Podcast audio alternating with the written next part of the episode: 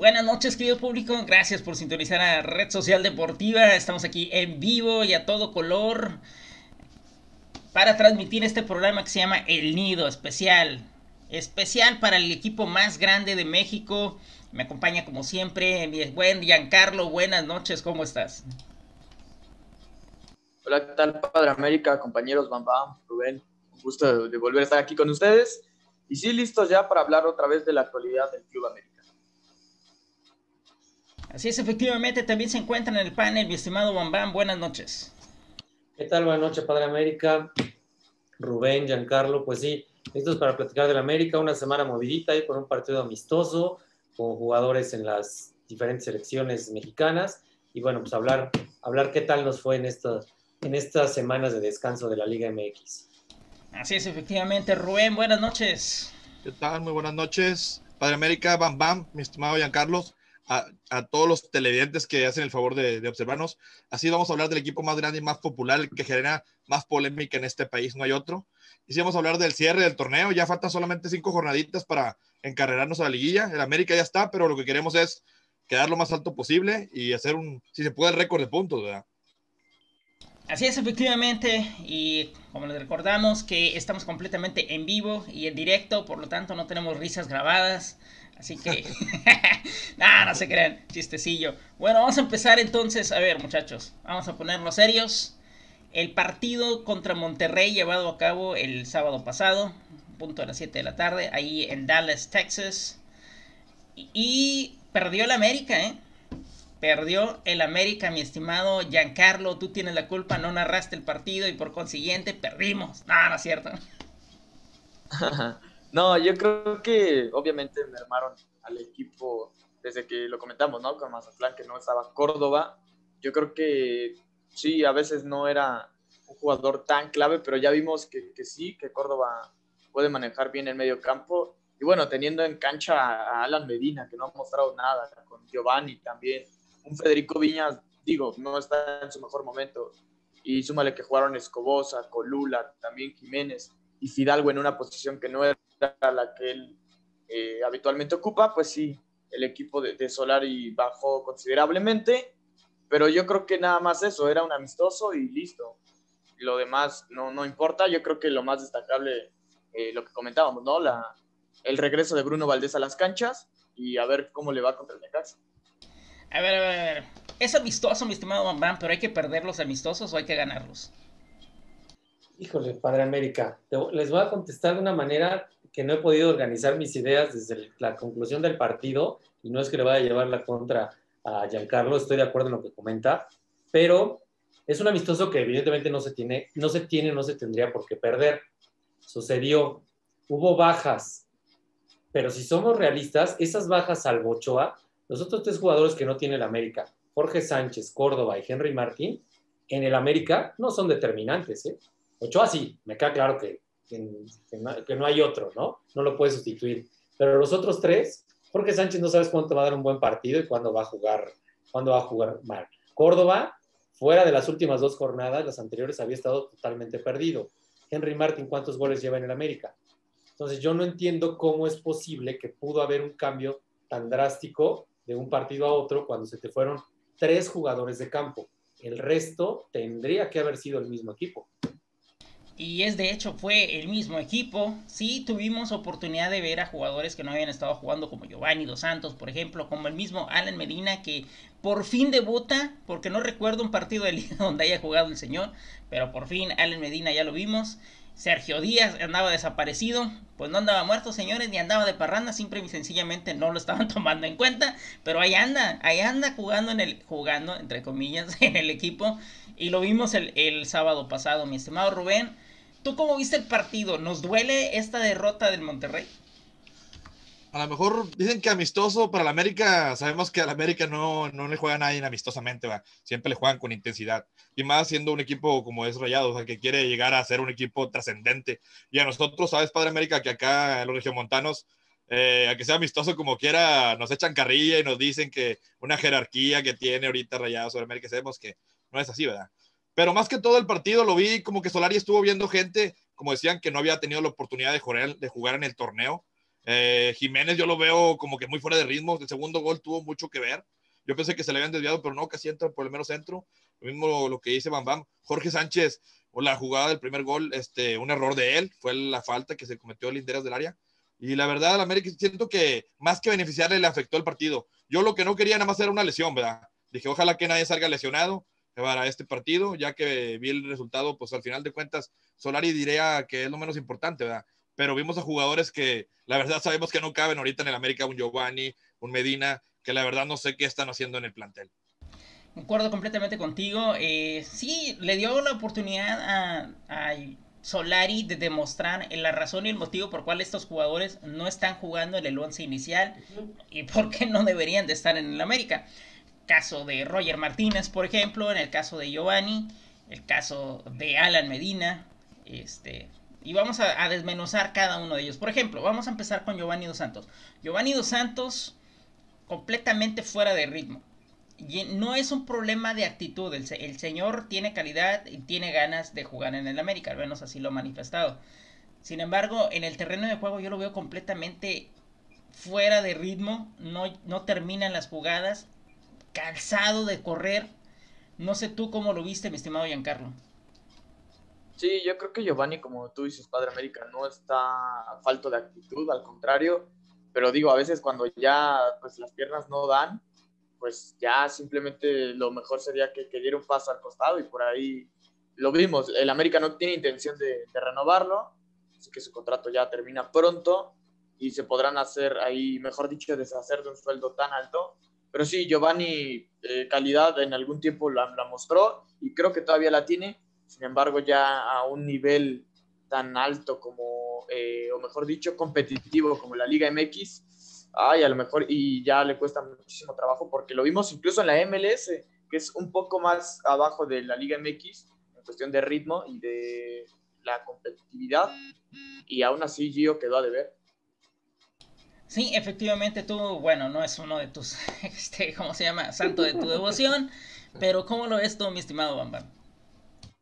Coincido con, con, lo que dicen, ¿no? Pero, pero yo no entiendo cómo es posible un tipo que no ha jugado que no juega habitualmente, entiendo que pueda estar fuera de ritmo, pero no entiendo cómo no puede tener condición física y se la pasa pues, nada más entrenando en el club, porque jugar absolutamente nada, ¿no? Si me dijeras, oh, no, mira, es un tipo que viene saliendo de una, de una lesión, digo, también sabemos que constantemente está lesionando, pero es un tipo que llega en América que lleva, ha estado de vacaciones.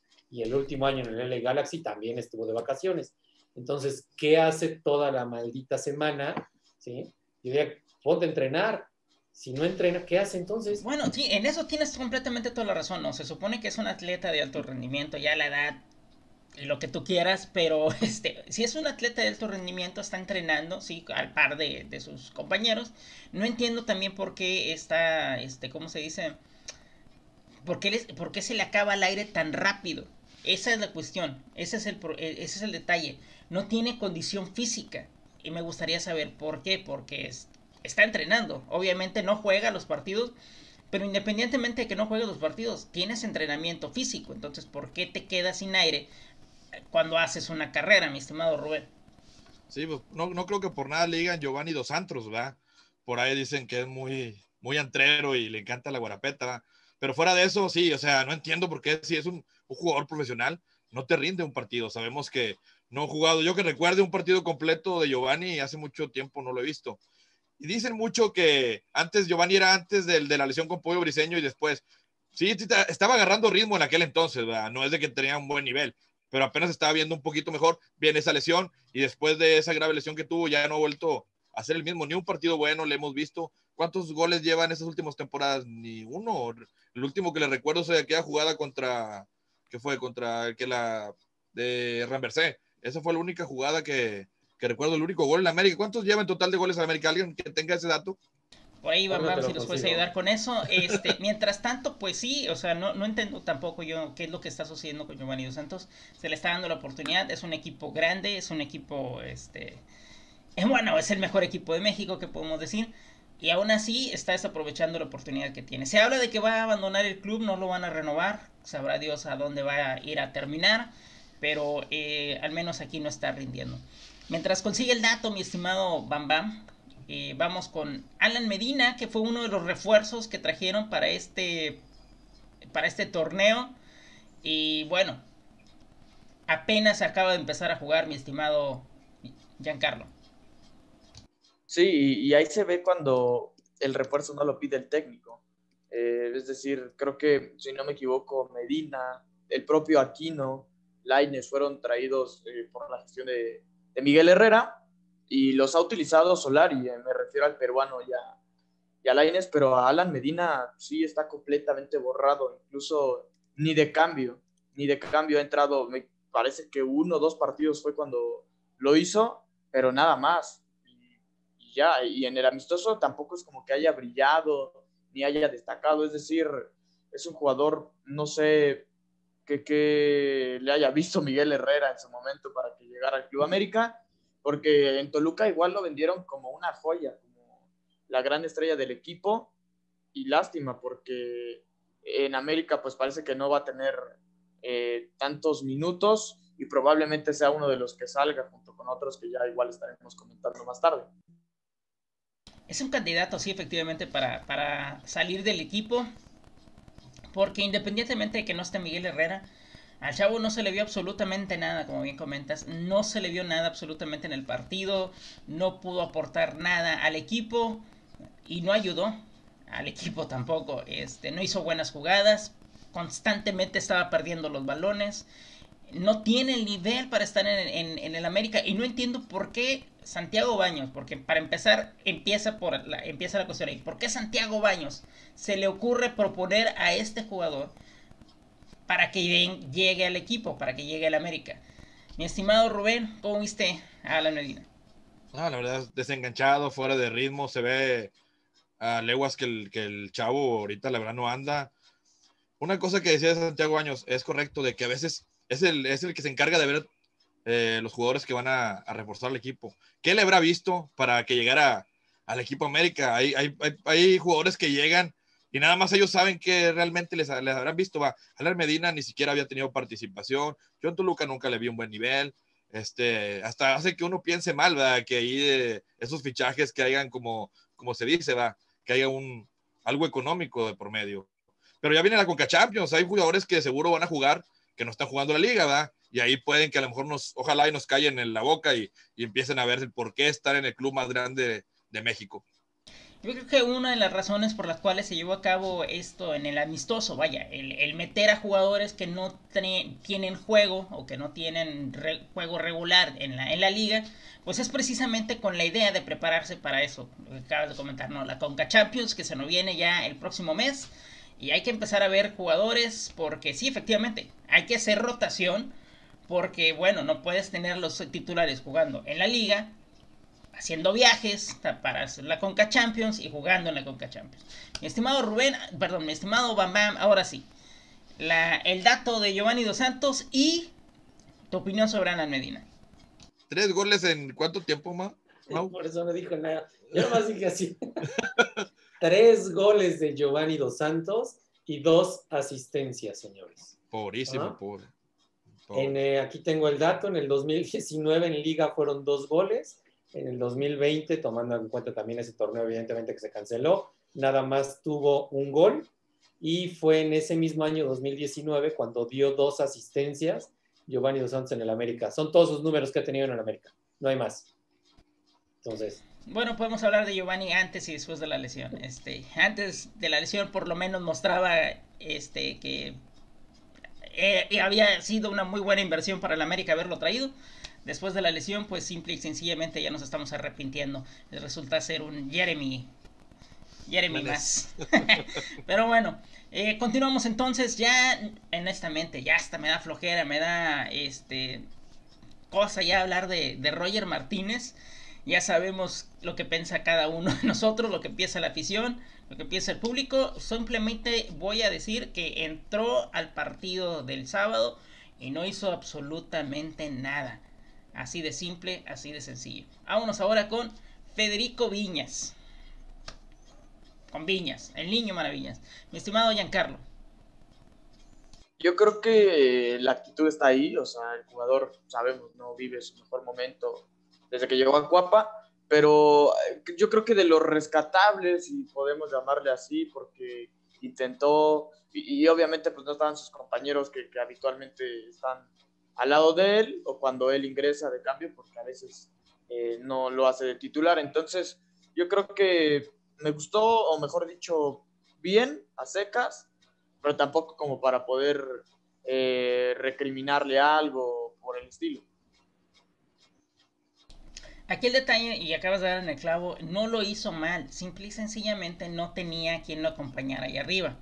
No había quien le surtiera de balones. Eh, como lo comentaste, Fidalgo no estaba jugando en su posición habitual. No ayudó tampoco Fidalgo, no lo hizo bien porque igual y no desconoce esa posición, pero tenían que improvisar porque no estaba Córdoba. Sin embargo, ingresa, eh, tenía, perdón, a Giovanni Dos Santos, que no le ayudó para nada. Ingresa Roger Martínez, es un bulto más. Entonces, se le, simple y sencillamente no tuvo balones a modo Federico Viñas como para decir, ah, este, falló o este, ¿cómo se llama? O lo hizo mal, tuvo las oportunidades y no las supo aprovechar. Mi estimado Bambam, tu opinión. Sí, Federico Viñas a mí me, genera muchas, muchas dudas. Un jugador que cuando llegó nos ilusionó a todos. Un jugador que, que cayó con el pie derecho. Sigo pensando que Solari tiene algo personal en contra de, en contra de Viñas, pero en ese tipo de partidos, pues son en los que tienes que, tienes pocas oportunidades, pues muéstrate, ¿no? Coincido con Giancarlo, no le puedes reprochar nada, no le puedes recriminar absolutamente nada al jugador, no tuvo balones a modo, no tuvo alguien que le surtiera, pero pues es algo muy complicado que está viendo el jugador, no sé qué vaya a pasar con él, yo creo que lo van a poner transferible seguramente al siguiente torneo porque a Solari no le gusta, creo que no se lo merece, pero pues es la realidad, ¿no? Literal es lo que hay, se muestra poco tiempo, no hace mucho, no aprovecha esas oportunidades y pues ni modo, ¿no? Ojalá no se vaya, pero yo creo que es de los primeros que va a salir transferibles, quizá presta. Esperemos que no, este, que no salga, que se le sigan dando las oportunidades, pero que se le, se le den las oportunidades bien, como debe de ser. Este, como, porque él no se puede echar el equipo al, al hombro necesita quien le surta de balones. Él no puede andar corriendo atrás como, como un perrito correteando la pelota, como lo hacía Oribe Peralta en su tiempo. Él no puede hacer eso. ¿Por qué? Porque tiene que estar ahí arriba y es el delantero, tiene que hacer los goles. Mi estimado, mi estimado Rubén, ¿cómo viste a Sergio Díaz?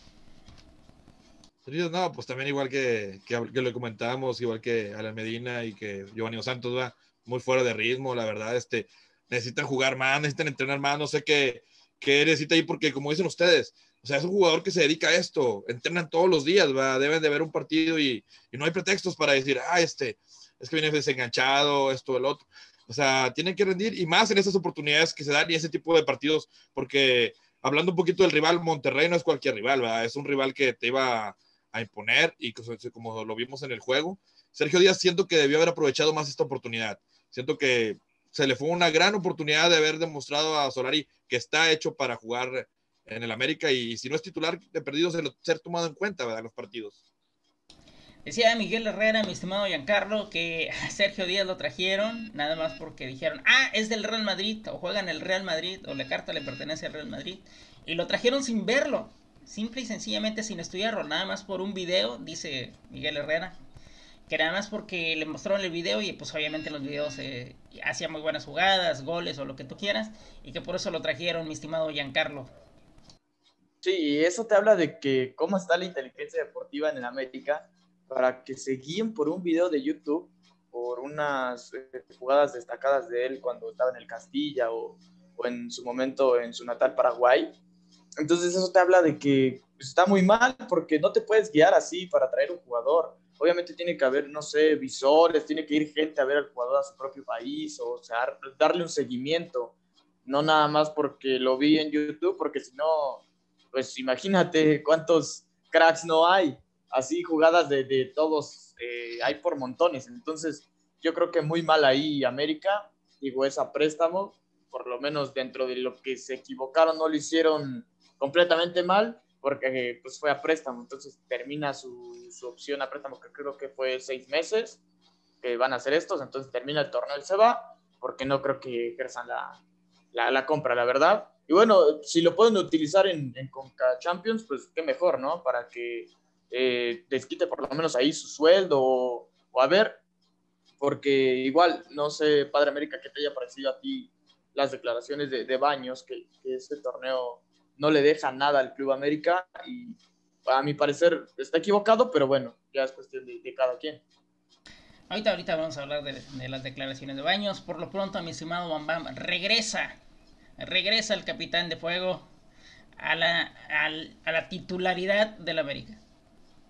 Creo que es de las mejores noticias, ¿no? Creo que lo único rescatable en el partido del sábado contra los Rayados fue que vimos a Bruno Valdés, que ya se le ve bien, que se le ve un poco en ritmo. Fíjense qué curioso, ¿no? Estamos hablando de tres, cuatro jugadores que están ahí, entrenen y entrenen y entrenen, y llegan sin ritmo y sin condición física, y un tipo que acaba de salir de una cirugía importantísima en la rodilla, que se ha estado recuperando, que ha estado entrenando en menos tiempo que aquellos mantenidos, ya está en ritmo, ya está listo, ¿no? O sea, las dos caras de la moneda, ¿no?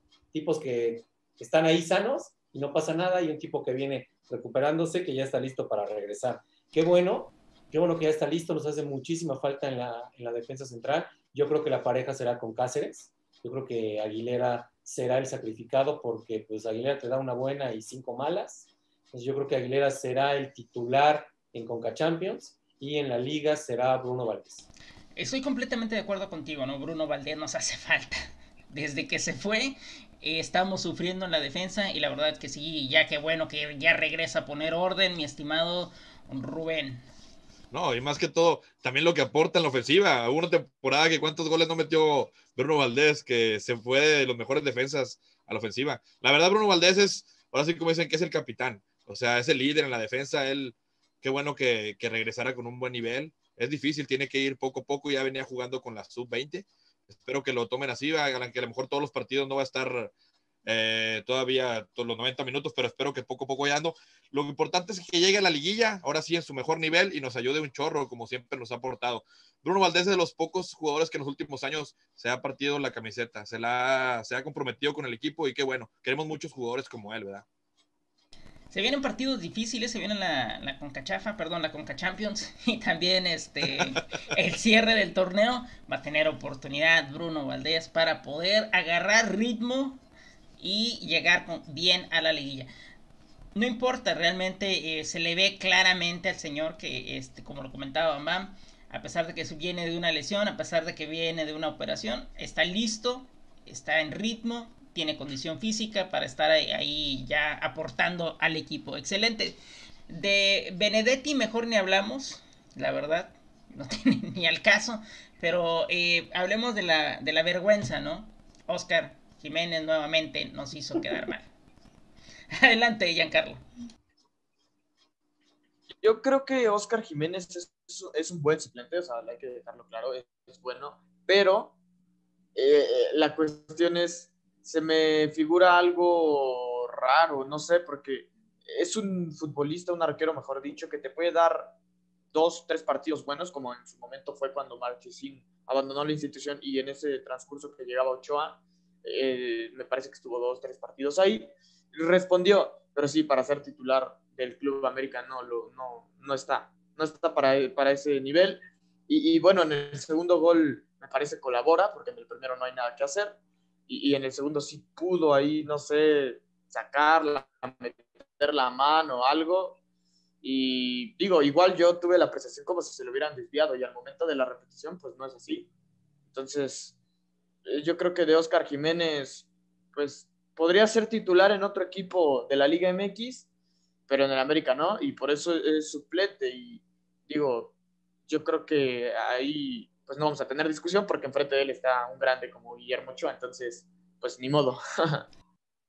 Creo que la discusión, mi estimado Giancarlo, es si debe o no debe de estar en el América. Sabemos que no debe de ser titular, indiscutible. Por algo es el suplente. Pero, ¿debería de estar en el América alguien con ese nivel? Honestamente, Dios no lo quiera, le llega a pasar algo a Memo Ochoa, ¿qué vamos a hacer, mamá? ¿Qué vamos a hacer? rogarle a Dios, porque no, no, Oscar Jiménez no está, obviamente, como bien lo dice Giancarlo, no está para titular, sí está para titular en otro partido, en otro equipo de la liga, pero en América no. Y para suplente, yo creo que tampoco. Yo, yo preferiría, como americanista, que le den la oportunidad a algún chavo que está en las fuerzas básicas, que lo suban, que se ponga a entrenar todos los días con Memo Ochoa y seguramente va a rendir más. Así salió Ochoa, justamente así salió Memo Ochoa, ¿no? Cuando aquella, aquella lesión de Ríos debuta Ochoa y bueno, y la historia todos lo sabemos. Porque Oscar Jiménez no, Oscar Jiménez está para irse. Les diría que para regresarse a Jaguares, pero ya no existe el equipo, pero pues está como para un Guadalajara, ¿no? Para, para ese tipo de equipitos está. Bueno, pues, podemos mandarlo al, al, Podemos esperar, mi estimado eh, Bam Bam, para el partido contra Necaxa después de la derrota contra Monterrey. 3-0, 3-0 rápido. Necaxa no es un equipo que vaya a poner mucha, este, no, no, que, que, vaya a poner mucha, mucha resistencia. Necaxa, si bien acaba de cambiar de director técnico, es un equipo bastante malito, muy limitado en su plantel. Sí, ahora tiene un mejor técnico, para uno de los mejores técnicos que hay ahorita en la liga, este técnico mexicano, pero no creo que vaya a ser problema para el América. Vamos a ver cómo regresa Córdoba, seguramente regresará cansado, le darán, no creo que vaya a jugar todo el partido, pero yo creo que el América tranquilamente le gana a Necaxa 3-0. Fácil con la zurda, dice mi estimado Bam Bam, que le vamos a ganar al Necaxa. ¿Estamos de acuerdo, mi estimado Giancarlo? Sí, yo no creo que tan contundente, yo creo un 2-0 o algo por el estilo, porque igual viene lo de la fecha FIFA, están cansados los jugadores, pero sí, Necaxa no es el equipo que más eh, se pueda oponer a un, a un equipo como América y las Águilas están trabajando bien con el regreso de Córdoba y los jugadores habituales, sí, yo creo un 2-0. Excelente. Rubén, pues obviamente me vas a decir que también vamos a ganar, ¿no? Sí, claro, claro. Es un rival que sabemos que es un rival cómodo, no es un secreto de nadie, ¿va? Y sí, también pienso que un 3-0, un 3-0, 3-1, pero de que se me hace que nos vamos a despachar con la cuchara grande, sí, sí va a ser. Y ojalá que Viña pueda anotar un gol, ¿va? ojalá que den la oportunidad de que juegue y pueda meter un gol y pueda tener confianza que ha perdido. Pues mira, no va a estar Henry Martin eh, de entrada, no va a estar Henry. Y eso le va a dar, obviamente, la oportunidad a Viñas de que ingrese como titular y de que pueda hacer su golecito por ahí, ¿por qué no? Hasta dos o a tres. Roger. Pues ojalá sí, para América, porque ahorita está poniendo a Roger encima de. A ver, mi estimado Giancarlo, estamos, estamos platicando a gusto. No, ¿Por qué nos echas a no, perder la fiesta? Tiene razón, tiene, tiene razón Rubén y Giancarlo. Eh, Solari prioriza a Roger Martínez sobre Viñas. Entonces, es más probable que veamos a Roger de titular que a Viñas. Ok, se lo voy a dar por buena, sí, efectivamente. eh, sí, es, es, suena lógico, ¿eh? Sí, sí, suena completamente lógico que veamos a Roger Martínez como delantero. Sin embargo, ya tuvo la oportunidad Solari de meter a Roger Martínez como titular, como único delantero. ¿Y qué creen? Viñas lo hizo mejor el sábado que Roger Martínez. Se escuchan los brillitos, ¿saben por qué? Porque tengo razón. ¿Sí o no? No, no, no. Es que, ¿sabes, ¿sabes qué pasa también? Que, que no hay una respuesta lógica. Para mí, vuelvo a comentarlo, es algo personal que tienen contra Viñas. Es una necedad de Solari de poner a Roger Martínez. Todos lo vemos. Es que en este torneo, prensa. pero en este torneo eh, la estadística ahí está, eh, Roger Martínez. ya más goles que, que, Viñas, entonces puede ser por ahí que se incline, porque o sea, si nos vamos desde que llegaron, obviamente Viñas le gana la partida, pero si hablamos de momentos y números, pues ahí sí. le lleva por poquito, pero muy poquito la, la, delantera ahí Roger Martínez, pero a esperar porque igual puede ser, como dice el Padre América, que a lo mejor este partido lo arranque Viñas. Es que al, al principio del torneo recordamos que Viñas empezó ahí algo lastimadón, fue pasando las jornadas y nosotros decíamos, ¿qué está pasando? Va. Ya después vimos que ya no era la lesión, no era de eso, ya era algo, no sé si táctico o personal, como dice Mau, con el mismo Solari. Mira, aquí la cuestión es la siguiente. Empezando el torneo, se, no, no, no se lesionó este, Viñas, tuvo COVID. Le dio COVID por, la, por lo del partido contra Monterrey y a raíz de ahí este, ya, no, ya no estuvo jugando. Viñas. No sé si la cuestión era de que lo querían cuidar o lo querían proteger porque no estaba bien físicamente, pero lo acabamos de ver en el partido del sábado. ¿eh? Tiene condición física, tiene buen ritmo, tiene ganas de jugar, tiene ganas de hacer goles, simple y sencillamente no se le han dado las oportunidades. Está borrado, como dice Bambam, del, del equipo. Pero yo pienso y creo, considero que si le dan la oportunidad de ser titular el próximo partido, lo va a hacer bien, lo puede hacer bien. Si se le, si, si le dan la oportunidad de estar con el equipo titular, no con un equipo inventado como el sábado pasado, con el equipo titular, con el equipo que debe de ser, yo digo que va a rendir Federico Viñas. No sé qué piensen ustedes. Adelante. El que quiera hablar. Sí, yo creo que Federico Viñas, ya con un plantel, como dices tú, Padre América, que a lo mejor eh, ya cada quien está en su posición habitual y ya se entienden un poco mejor que, los que jugaron el sábado, podría hacer que, que, Viñas pueda tener un mejor rendimiento. Y bueno, esperar. Sin duda, a mí sí me gustaría ver a, a Federico Viñas otra vez que, que, vaya agarrando la titularidad. O, por ejemplo, ahí que haya competencia muy buena con Henry Martin, porque recordemos que Henry es el máximo goleador, si no me equivoco, lleva seis. Entonces, pues sí, me, me, yo opino que, que sí, Federico Viñas tendría que ser el titular ante Necaxa, pero vamos a ver porque Solari tiene la última palabra. Así es, efectivamente, eh, Bam, Bam, Rubén, ¿algo que agregar? De este tema no, pero me quisiera, ¿vamos a cambiar el tema todavía o vamos a seguir en este para América para, para preguntarles algo? A ver, adelante, que adelante. Le pregunté a Giancarlo, pero no se quiso comprometer en el grupo. Esas declaraciones que dijeron que Keylor Navas es mejor que Ochoa. Seguro. Segurísimo. Te va a hacer daño eso, ¿eh? Ya déjalo, por favor. Te va a, hacer, te va a venir haciendo daño, mi estimado Giancarlo. No, no es cierto. Rubén, Keylor. Fíjese, yo, yo, yo siento que, bueno, yo me voy a ir con Ochoa, ¿verdad? Pero yo siento que cada quien tiene diferentes características, ¿verdad? Son diferentes tipos de portero. Ochoa bajo los tres palos para mí es el mejor, ¿verdad? los reflejos que tiene, lo hemos visto en partidos importantísimos. Pero Keylor, Keylor tiene uno también muy buenos reflejos, muy buenas salidas. Y cada quien tiene lo suyo. Ahora sí que. Pero me voy a comprometer a que Ochoa. Yo voy con Ochoa. a ver, mamá, ¿tú piensas y crees consideras que Memo Ochoa es mejor que Keylor Navas? ¿Por qué? No, no, no, al contrario, no, no, ese, ese comentario lleva a jiribilla. Padre América me quiso acercar en la trampa. No, no, no. Para mí, Keylor Navas está en la, el pico del Everest y Ochoa está, está abajo, ¿no? Ni siquiera escalado. Por una simple y sencilla razón, títulos, equipos en los que ha jugado. Esa es la diferencia, Mau. Entonces, bueno, hay, hay, hay, hay, que ver. O sea, Memo Ochoa tiene muchísima mejor calidad que Keylor Navas, simple y sencillamente que cuando él estaba en Europa no quiso sacar nacionalidad europea. Y él pasa, y la cuestión del pasaporte comunitario pues simplemente no le permitió jugar en, en, equipos grandes. Calidad la tiene, pudo haber llegado más lejos simple y sencillamente que no sé, lo mal aconsejaron. La, la, la diferencia mal, es, perdón, no lo sé. Adelante. Rob. Perdón, para América. La diferencia es el representante, la verdad. Y muchas veces lo han dicho, que el representante de Keylor Navas se movió y negoció tal cual yo vemos, ya vemos, y el de Ochoa no. Esa es la diferencia. El... Pero no cualquiera llega al Real Madrid y gana ah, no. la Champions y claro. deja su ah, marco claro. con dos, tres goles en Eso sí. un torneo que juegan los mejores del mundo. Si Memo Ochoa hubiese tenido los mismos jugadores que el Real Madrid, que tiene el Real Madrid, obviamente también iba a quedar en ceros. Obviamente no, también. No. Mira, al final del día son especulaciones, Padre América. Si, si hubiera tenido, pero no los tuvo. Entonces, al final ya los comparas, los pones a los dos en la mesa, pones los números, ves los títulos. ¿Y qué título importante ha ganado Ochoa? Juegan?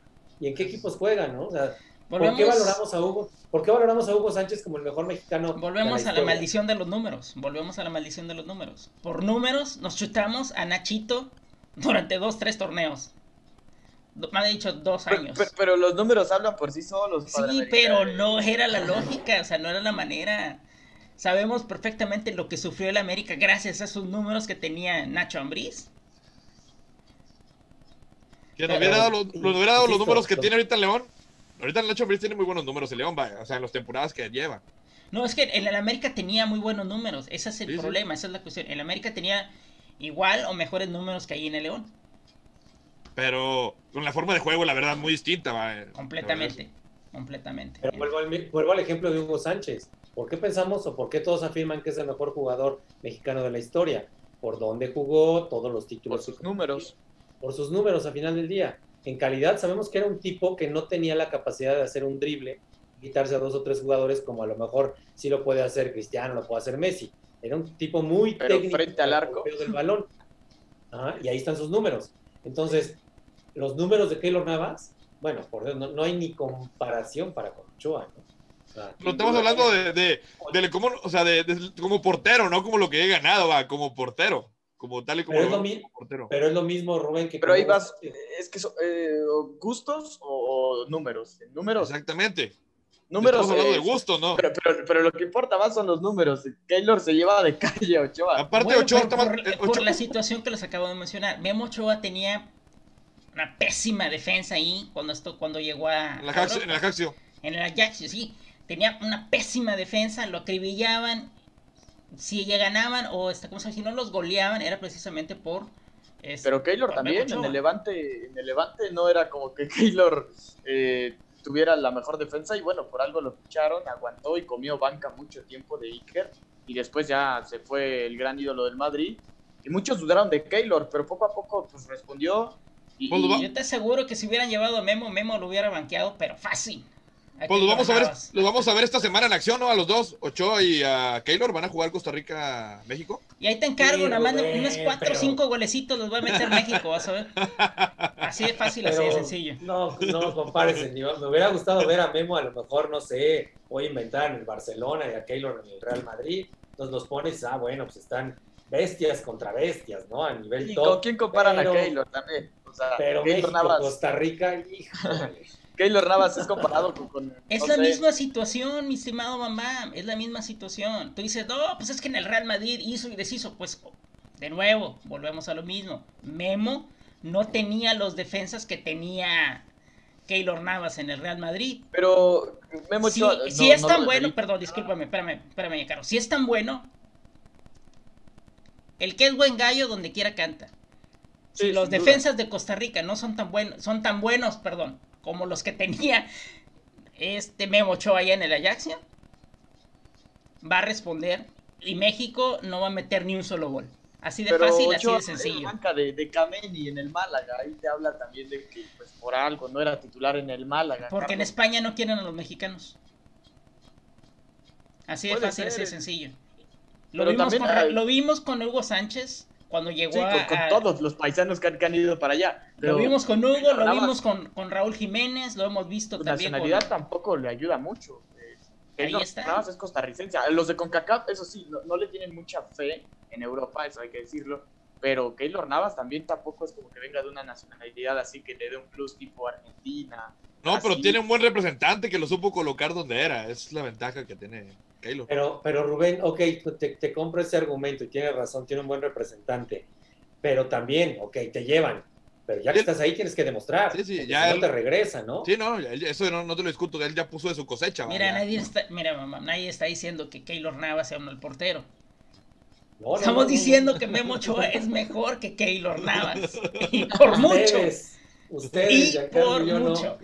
Bueno, a mí estoy- me gustaría ver la, la afición, qué es lo que dice, los que son los que están viendo este, este programa, a ver si, si coinciden con nosotros. Pero bueno, gracias por sintonizar Red Social Deportiva. Vamos a, a- a seguir entonces. Se acerca la Conca Champions y estoy seguro que los jugadores que vimos el sábado van a estar ahí en la Conca Champions. ¿Qué podemos esperar con la calidad de los jugadores que tenemos y que van a estar jugando en la Conca Champions, mi estimado Bamba? Eh, ay, qué peligro, ¿no? Este, digo, supongo que no jugaron bien o no jugaron a tope por ser, por ser un amistoso y se estaban cuidando y, y demás, pero espero que contra el Olimpia de Honduras estos tipos salgan a, a partírsela, ¿no? Porque ya es un torneo evidentemente oficial, ya van, eh, si bien es cierto que no van por puntos, pero bueno, tendrán, tendrán que ganar esta, esta eliminatoria y demostrar, porque al final del día es el único escenario en el que aspiran a jugar. Si a Giovanni le interesa salir, como dicen, diría Rubén gracias a su representante, ahora resulta que Giovanni suena para Osasuna, imagínense, ¿no? Sí, sí, Si a Giovanni le interesa salir, pues que dé un buen partido ante el Olimpia, ¿no? Si Sergio Díaz le- le- se quiere quedar o quiere colocarse en un, mejor, en un mejor equipo, que dé un partido bueno frente al Olimpia. Pero la verdad es que, siendo honestos, con lo que hay, no creo que alcance para mucho. Si Roger Martínez quiere regresar a Europa, pues la CONCACAF le, le abriría las puertas, obviamente. Me, me entra miedo. sé que el equipo contra el que nos vamos a enfrentar no tiene la calidad, no tiene el nivel. Tengo miedo. Oscar Jiménez va a estar obviamente en la Conca Champions, mi estimado Rubén. a lo mejor no pasa tanto por el tema de la portería, mi estimado Padre América. El, cuadro completo, ¿qué cuadro van a presentar? No hay que ser tan confiados. Ya vimos Estados Unidos cómo acaba de quedar fuera del Olímpico precisamente contra Honduras, ¿verdad? No hay que confiarnos. Este, yo digo que debe poner un cuadro equilibrado, Solari. Mitad titulares que viene siendo la liga y otro mitad de los que han sido suplentes. Porque no se puede ni confiar con pura, puro, puro suplente o o hacer otra cosa, experimentos. No hay, en la Coca Champions ahorita no es como antes fase de grupos, ahora es eliminación directa, ida y vuelta. Si haces un mal partido, te puedes ir luego, luego. Me, estaba carcajeando, disculpe usted, me estaba riendo porque estuvo bueno el chiste que dijiste de, de, Estados Unidos acaba de ser eliminado con, por Honduras. Me da risa por lo siguiente, hay quienes dicen en la televisión que la MLS está al mismo nivel o, más, o mejor nivel que la Liga Mexicana, pues ahí quedó demostrado que no. Yo, uno pensaría, simple y sencillamente uno pensaría con el simple hecho de que no le ha ganado un equipo de la MLS a uno mexicano, la CONCACAF, ya con eso es más que suficiente para decir, ¿sabes qué? No están al nivel de México, los equipos, ni los extranjeros de la MLS. Mi estimado Giancarlo y Oscar Jiménez, ¿te da miedo en la portería? Yo creo que, bueno, el nivel, primero hay que dejar claro que, América tiene la llave más fácil para llegar a la final. Son los equipos más sencillos, digamos, en el papel. Y Oscar, me parece en la Conca Champions pasada no, no lo hizo mal cuando se le requirió. Pero bueno, ya viendo sus actuaciones en el amistoso, podríamos decir que, que sí. Y retomando un poquito rápidamente lo de, lo de los Estados Unidos eliminados del preolímpico, digo, me parece que sí, se habló mucho de, eso, de, los, de, la barra, de las barras y las estrellas, pero le faltaron algunos jugadores que, que ahorita pues están con la mayor, no, no fueron al preolímpico, pues ahí Sergiño Des, Gio Reina, el propio Conrad de la Fuente, Weston McKenney, esos son grandes jugadores que sin duda yo creo que si estuvieran en el preolímpico hubieran llegado a la final, pero bueno, eh, sí, como dices Padre América, yo creo que ahorita la MLS y creo en un buen tiempo si, si se ponen las pilas, pero no, no creo que superen a la Liga MX, porque ya lo vimos, en la Conca Champions se enfrentan y pasa lo que, lo que pasa. Eh, México gana, si no me equivoco, desde hace 11, 12 años ese torneo seguido. Si no era el Atlante, era las Chivas, Cruz Azul, Pachuca, América, Monterrey, Tigres. O sea, hay un dominio ahí espectacular de los mexicanos e incluso el torneo se modificó para que ya mexicanos ya no llegaran puro mexicano a la final, se, modificó para que en el camino se eliminaran los de la propia Liga MX y dejaran allí espacio algún eh, centroamericano, eh, algún equipo gringo. Entonces, yo creo que América, digo, con los suplentes y por ahí con algunos otros titulares, sí puede llegar a la final y ya estando en este partido tan importante, sí jugarlo con, con titulares, pero digo, tiene el, camino más fácil para llegar ahí. Sí, efectivamente, no, definitivamente tiene la oportunidad el América de llegar a la final. Obviamente la competición no empieza en la fase de grupos. ¿eh? No, señor. Empieza ya Después de la fase de grupos empieza el verdadero torneo. ¿Por qué? Porque es cuando ahora sí le toca enfrentarse a los equipos mexicanos, a los equipos de la MLS. Y es ahí cuando empieza el verdadero torneo, mi estimado Rubén. Sí, la verdad. ¿Alguien, alguien sabe por qué el calendario se hizo así ya para más, para que no se empalmara, ¿no? O sea, ya, los, ya, no, tenía, ya no tenía caso ser esa, esa fase de grupos que otros equipos de otra confederación sí lo juegan, ¿no? Tengo entendido que la Champions empieza es originalmente con fase de grupos, pero ya los equipos mexicanos empiezan desde, desde los octavos de final, adelante, de la fase final, exactamente. Por lo mismo, va para el calendario no se empalme y ya no tendría caso. Pero sí, América tiene todo para llegar en carrerito a una final, pero a ver si no hay exceso de confianza, lo que le decíamos otra vez los Estados Unidos, que no trajo sus grandes jugadores porque decía, caminando vamos a los Olímpicos y ya ven lo que pasó, no hay que hacer confianza, no es rival pequeño. Ya, si desde el primer partido de América lo puede liquidar, hay que hacerlo. Y México tampoco llevó a varios jugadores que debería de haber llevado, ¿eh? Ojo, ¿eh? No está Edson Álvarez, no está Diego Laines, este muchacho Ortega, ¿qué que se llama? que juega ahí en, Arteaga. Arteaga, perdón, sí, Arteaga, no está, tampoco. Entonces, a México también le faltan jugadores importantes ahí en la sub-23, ¿eh? y aún así lo está haciendo muy, muy bien. hay niveles, es simple y sencillamente, hay niveles. El gigante de la CONCACAF es México, punto final. Y eh, la MLS no se compara para nada con la Liga Mexicana, no tiene tampoco el nivel de los equipos mexicanos. Mi estimado Bam Bam, ¿cómo es la incorporación entonces? Oscar Jiménez en la portería. Mira, a mí no nada más eso me da miedo, Padre América, me da miedo Escobosa, me da miedo Gio, checando la, alineación de, del, este, del sábado, ¿no? Contra Monterrey, Jiménez, Escobosa, Gio, Medina, este, me, me, generan muchas dudas, lamentablemente es lo que hay, no hay para más, tiene que rotar jugadores, ¿por qué? Porque viene el calendario difícil para el América, viene el cierre complicado en la liga, entonces pues, tendrá que rotarlo, seguramente Honduras mandará a estos suplentes y quizá ponga la caballería, ponga lo más importante en el partido, en el partido de vuelta, que será después de ese partido contra el subcampeón del mundo, ¿no? Que ese, ese realmente sí me preocupa. Imagínate, vamos a jugar contra el subcampeón del mundo, ¿no? Entonces sí, sí me preocupa recibir a Honduras después de, al Olimpia de Honduras después de, de jugar contra Tigres. A mí me preocupa, este, tú acabas de mencionar, todos, fíjate, todos acaban de mencionar nombres, este, pero son, ojo, de medio campo para arriba. A mi pregunta, la pregunta en millón de dólares, ¿cuál es la defensa? ¿Cuáles van a ser los cuatro que van a acompañar a Jiménez ahí atrás? Y por eso me da miedo, porque si tienes una defensa mala, le van a empezar a llover balones a este señor. ¿Y qué va a hacer Oscar Jiménez? Yo creo que la defensa sí tendría que ser la titular. Es lo único que, tendría que, tener en cuenta Solar. Pero te jugarías, te, jugarías los dos torneos con los titulares.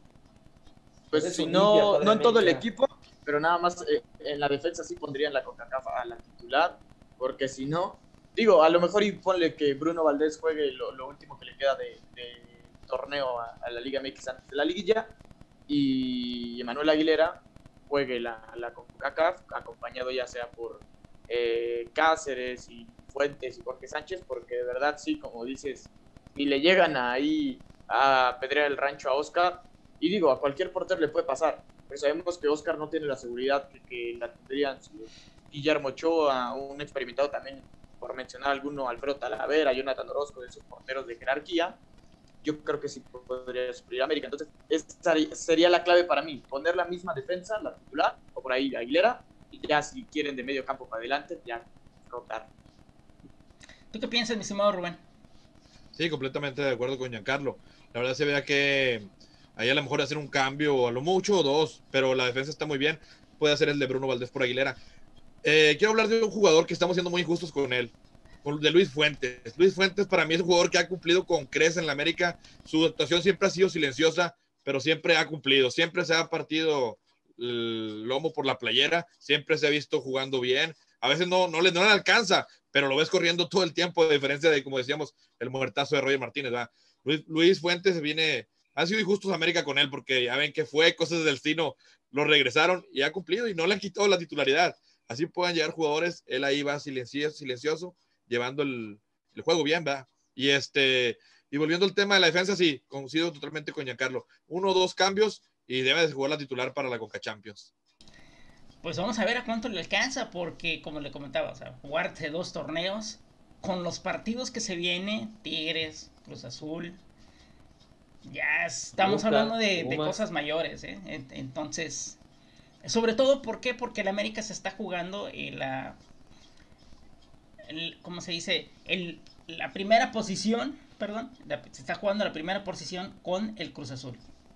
Así de fácil, así de sencillo. Ese partido va a ser crucial, no lo puedes perder por nada del mundo.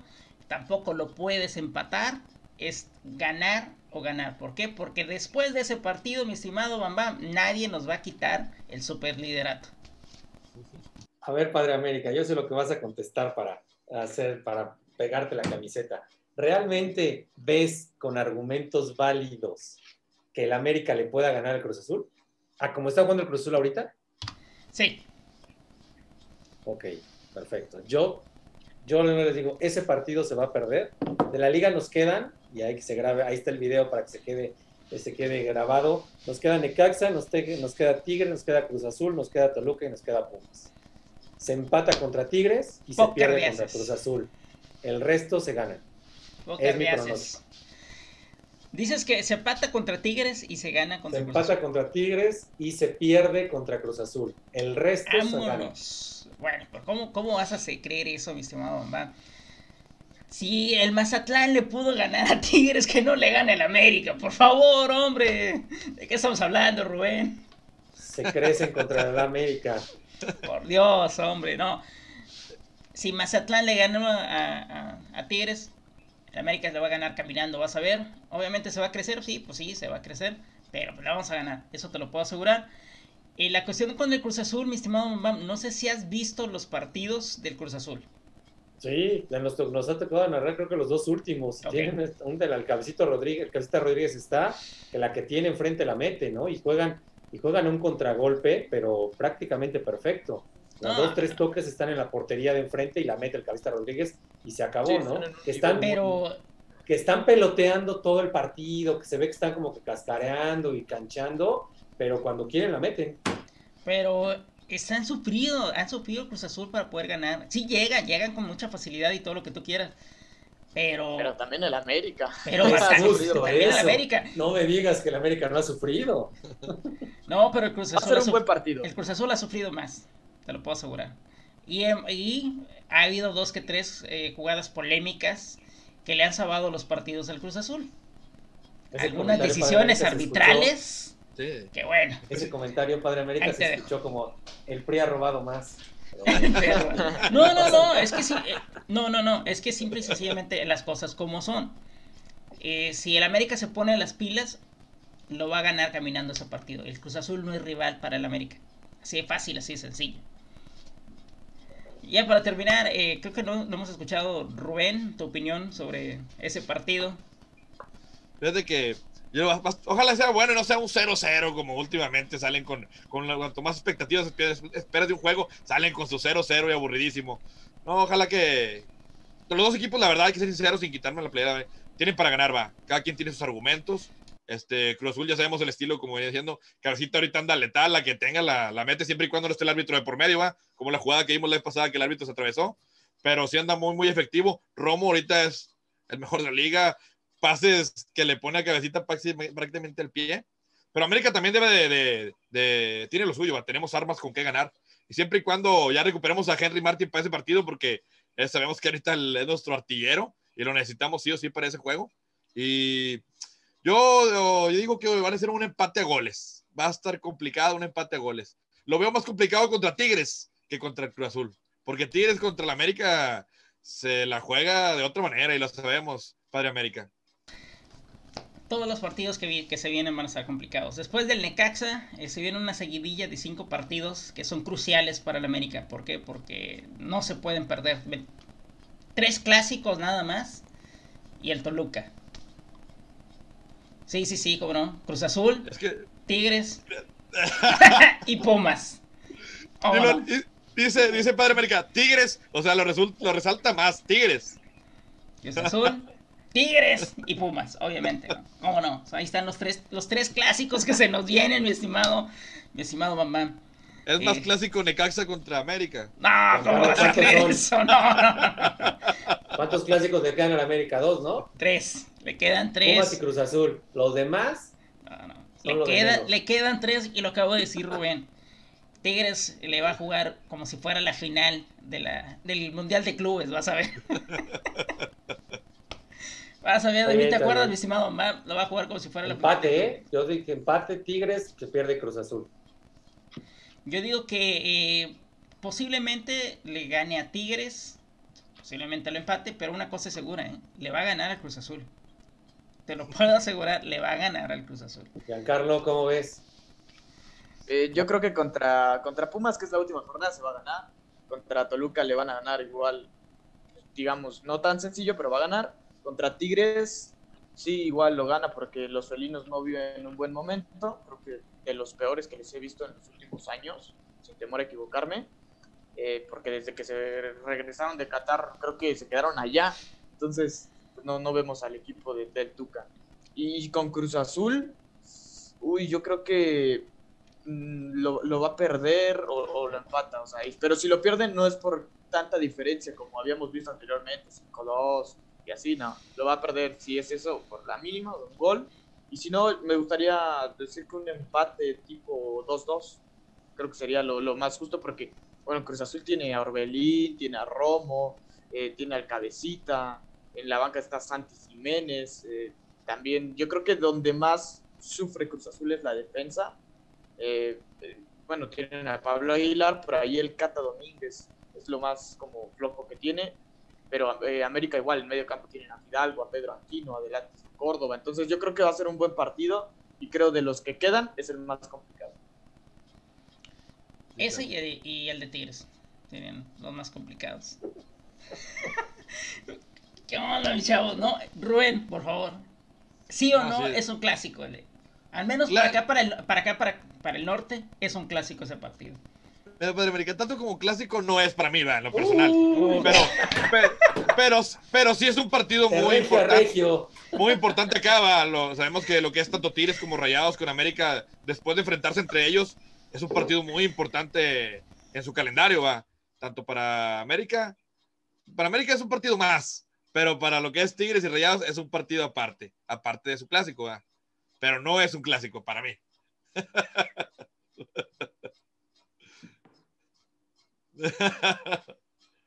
Tres contra uno. Fíjense, les voy a decir, fíjense, y ahora eh, como que van a decir, ah, ahora ya estás cambiando el discurso. Si algo tengo, por lo menos yo como, como aficionado que reconocer, me importa más el partido de Tigres que Cruz Azul como rival. No, yo igual. ¿Sí? ¿Por qué razón? Porque Cruz Azul salvó esta temporada. Antes la verdad es que no le estaba implicando mucho problema al América. Lo agarramos de cliente, lo agarramos de hijo. Cruz Azul venía de malas, de malas épocas. Ha levantado en los, últimos, en los últimos partidos. Digo, bueno, está bien, ok, Cruz Azul. Pero creo que Tigres ha demostrado más nivel contra el América que lo que ha hecho Cruz Azul. Pero de ahí a que sea clásico, no lo creo. Por lo menos para el América no. Si Tigres lo quiere tomar como su clásico, bueno, pues ándale pues. Ha sido una muy buena rivalidad la que han hecho en los últimos tiempos América Tigres. No sé qué tenga que ser Tigres para que sea considerado un clásico, pero bueno. Eh, ya es, incluso Tigres ya, ya ganó su primer torneo internacional. Ya con eso debería de ser. Y, han tenido muy buenos enfrentamientos, en los, al menos en la última década. Finales incluso que han, que han disputado y este se han puesto buenas, ¿eh? Partidos épicos como la remontada del América aquí en el, en el volcán. Partidos épicos como la final que ganó Tigres allá en el 2016. Más épico no se puede, más histórico menos. Pero bueno, ya es cuestión de, opiniones. Me fallaste, mi estimado, estimado Rubén, me fallaste como, como aficionado regio del América, pero bueno, está bueno. Está bueno. Este, bueno, pero ah, por hoy ha sido todo. Gracias por sintonizar a Red Social Deportiva. Espero que les haya gustado el programa. Muchas gracias por habernos sintonizado. Los esperamos aquí el próximo lunes para hablar sobre el partido del Necaxa y lo que se viene del América, que va a estar, va a estar buenísimo. Nos vemos. Que pase usted una muy buena noche. Buenas noches.